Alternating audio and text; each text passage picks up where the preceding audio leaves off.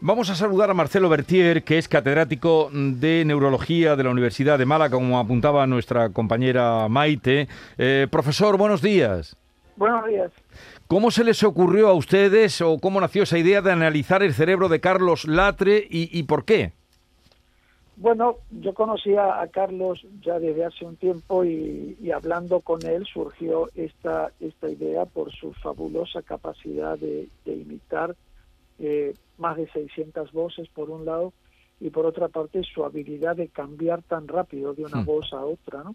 Entonces nos interesa mucho estudiar los mecanismos cerebrales que Carlos pone en, en marcha para eh, poder realizar con tanta pericia este tipo de, imitación, ¿no? O sea, es un gran observador de, de, los detalles no solo vocales sino corporales de la persona que va a imitar y después imita y repite perfectamente de forma totalmente textual, diría, eh, lo que lo que ha observado. ¿no?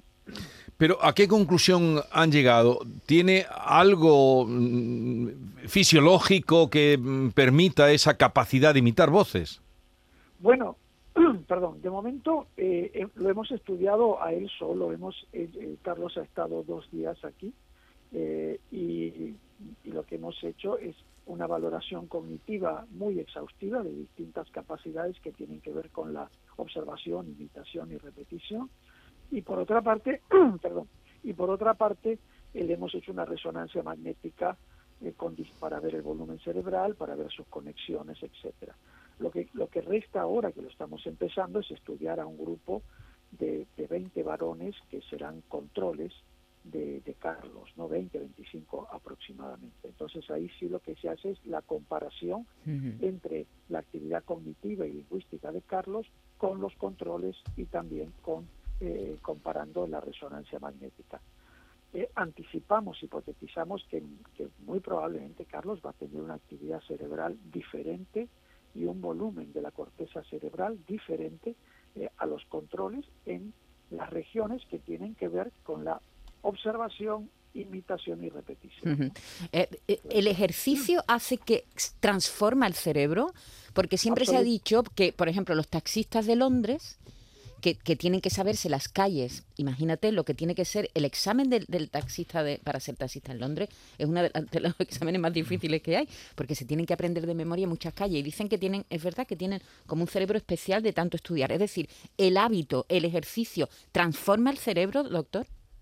Sí, absolutamente. Y usted ha citado un, un estudio pionero eh, realizado con los taxistas de Londres que se muestra que una estructura que tiene que ver con la memoria visual, con la memoria espacial, digamos en este caso la memoria de las calles, que se llama hipocampo del lado derecho, es mucho más voluminoso en los taxistas de Londres que en los sujetos controles. ¿no? Eh, el entrenamiento eh, es fundamental para no solo el mantenimiento de una estructura cortical, sino para el, aumento del volumen eh, de la corteza cerebral, por ejemplo, o de otra estructura. ¿no? O sea que la práctica modifica nuestro cerebro, pero no solo la función de nuestro cerebro, sino la estructura, el tamaño, por ejemplo, de la corteza cerebral. ¿no? Y esto, si se repite de forma insistente, digamos, de forma mantenida, esos cambios pueden ser bastante permanentes.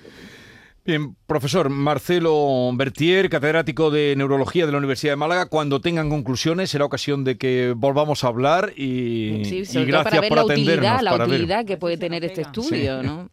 Un saludo y buenos días. Un saludo, muchísimas gracias a vosotros. A ver, a ver eh, cuántos latres tenemos entre nuestros oyentes.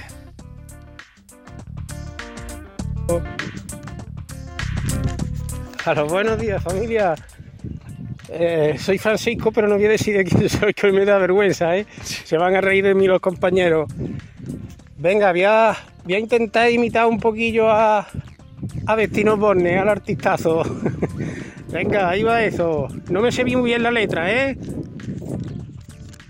Tú, solo tú, solo yo, miro la aire y eres tú. Siempre estás donde estoy yo, persiguiéndome al andar, espiando en un rincón.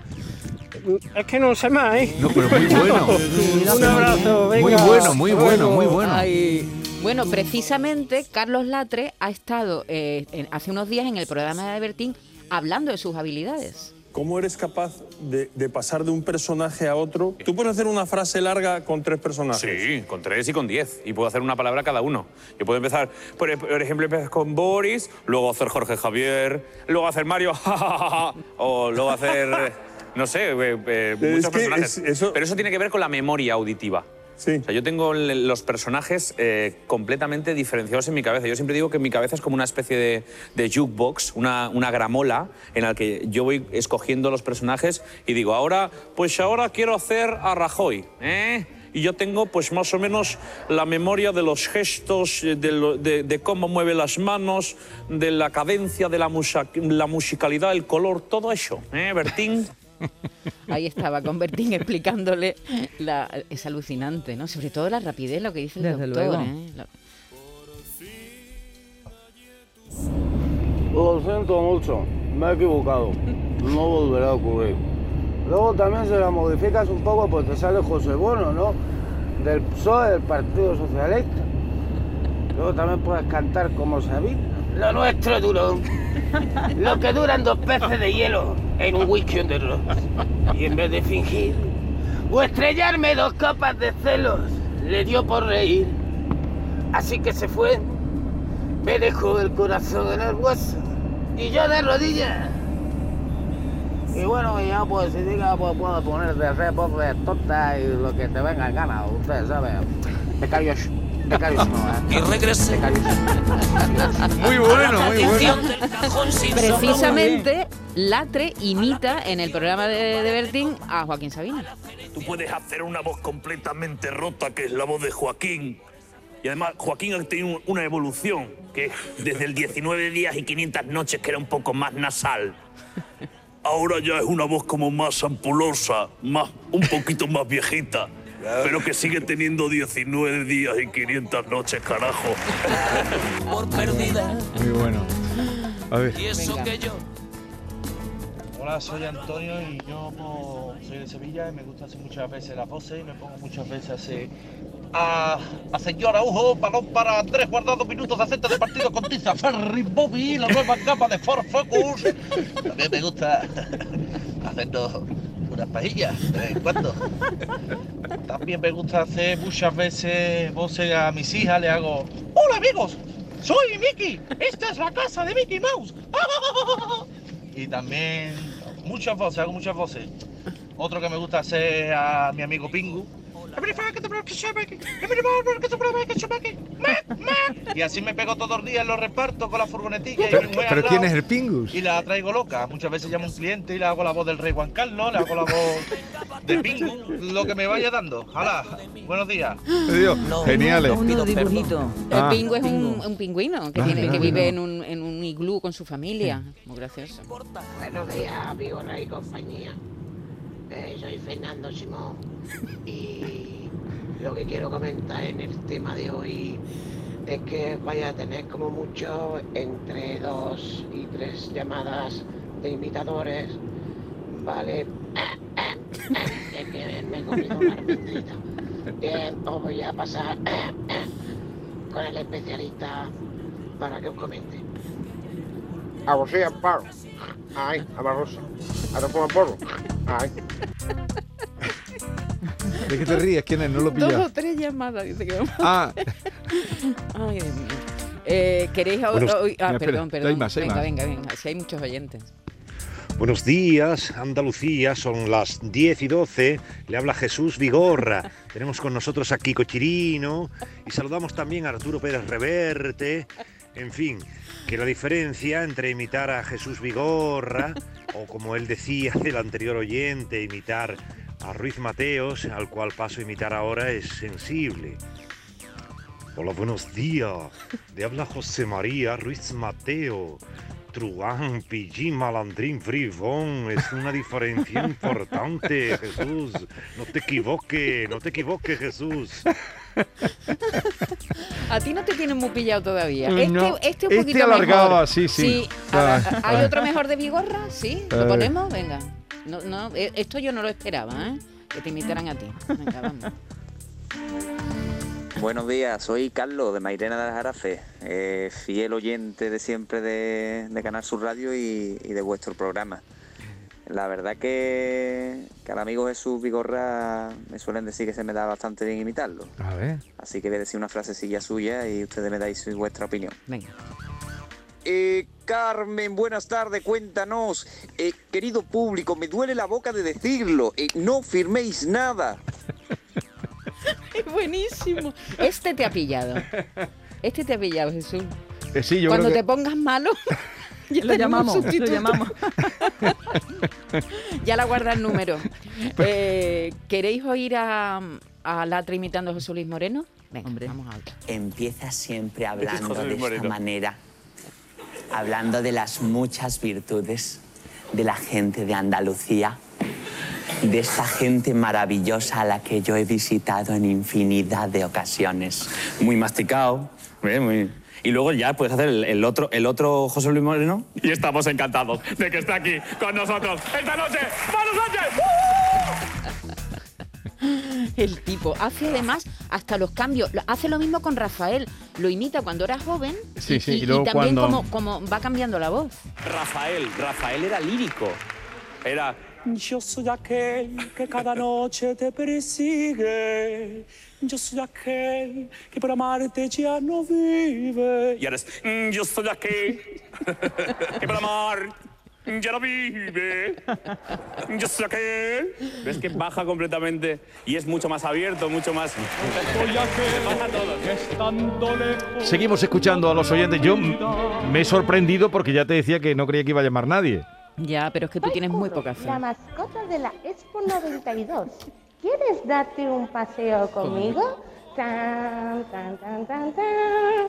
Tan, tan, tan, tan, tan, tan, tan, tan. Buenos días.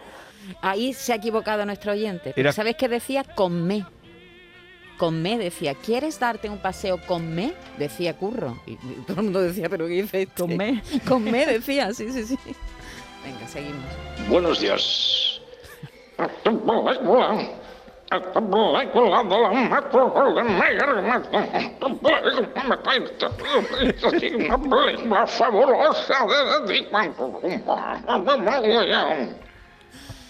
Yo creo... Esto mucha gente no lo pillará, pero es pero Alfonso este Sánchez. Alfonso Sánchez, que también lo tenemos.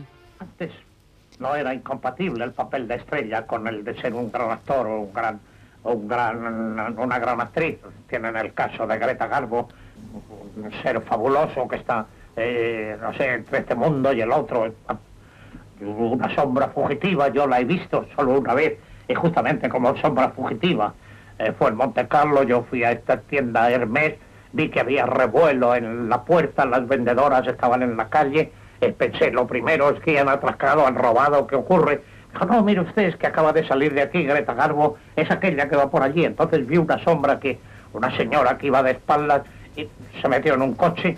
Es todo lo que he visto de Greta Garbo, siempre lo lamento. Alfonso Pues Sánchez, Alfonso era, Sánchez- era el más eh, de los más, más imitados claro, cuando éramos pero chicos. era impensable que un hombre con esta voz, que lo contaba muy bien, eh, tuviera acceso a la tele y luego l- tuviera seguidores, porque... eh, Bueno, es que era la única tele que había, con lo cual Sí, o pero- te tragabas a Alfonso Sánchez no, o pero no tenía, sí, pero tenía una personalidad Sí, sí, sí, porque es que- es que además lo contaba, sabía erudito, mucho de cine era un y lo erudito. contaba bien. Hay otros eruditos que son para darle Pues sí, pues sí.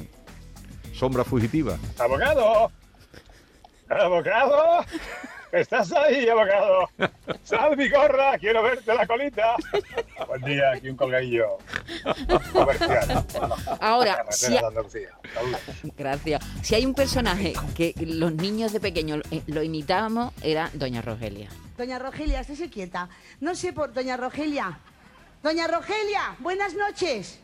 Buenas noches, Dios de Dios. Mire la cámara, bonita. Mire la cámara, cielo. Mire la cámara. ¿Nos van a hacer una foto?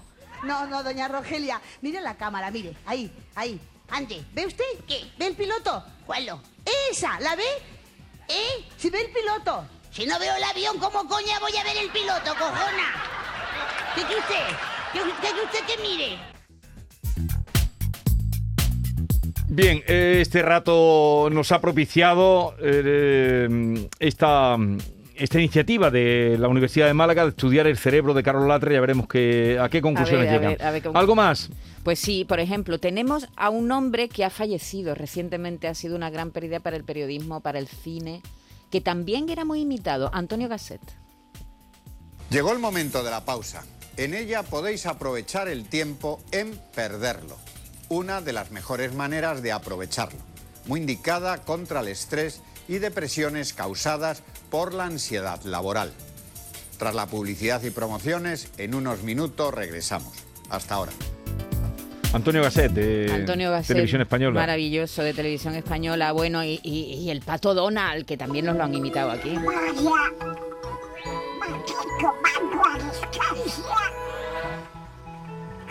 Que yo no sé si os pasaba a vosotros, pero yo nunca entendí, nunca lo entendí. Yo no lo Lo que entendí decía. tampoco. Cuando hablaba el Pato Donald. Y, y- y- y estamos terminando ya con un hombre que Yolanda me lo ha recordado, yo no lo recordaba, que también los, los chavales lo imitaban muchísimo. Carrascal. Buenas noches. Vencedor y vencido. El Madrid se impuso al Atlético en el campo de este por 3 a 2, decidiendo así la eliminatoria de la Copa del Rey. Era bastante más que un partido. Ambos equipos se jugaban mucho más que una eliminatoria. Los dos están en mala situación, con los seguidores descontentos, los jugadores desmoralizados y los directivos en la picota. Fue de los primeros que empezó a hacer eh, telediarios. De autor, mm, ¿no? De autor, sí, Sí, muy sí. personales. Sí, sí, sí. Se Con- echa de menos esto, ¿eh? Y con esas corbatas que se ponía, se hizo famoso por las corbatas y por la forma que tenía, ¿no? De presentar. Él venía de Estados Unidos y traía así como un poco la modernidad sí. a los informativos. Buenos días, Jesús. Soy Juan Carlos. Estoy aquí en Abu Dhabi. Muy bien. ¿Cómo voy a ir yo para España, hombre? Con lo bien que se está aquí. Venga, me llena de orgullo y satisfacción tu programa. Bueno, muchas gracias a todos. Eh, los que han contribuido a que la mañana sea llevadera y, Divertida. y nos haya provocado alguna sonrisa. Oye, y muchas gracias, ¿eh? Mm, Por atender a nuestro llamamiento. Sí, porque yo creía que no iba a llamar nadie o que no iba a darnos mm, nadie cuenta de sus habilidades.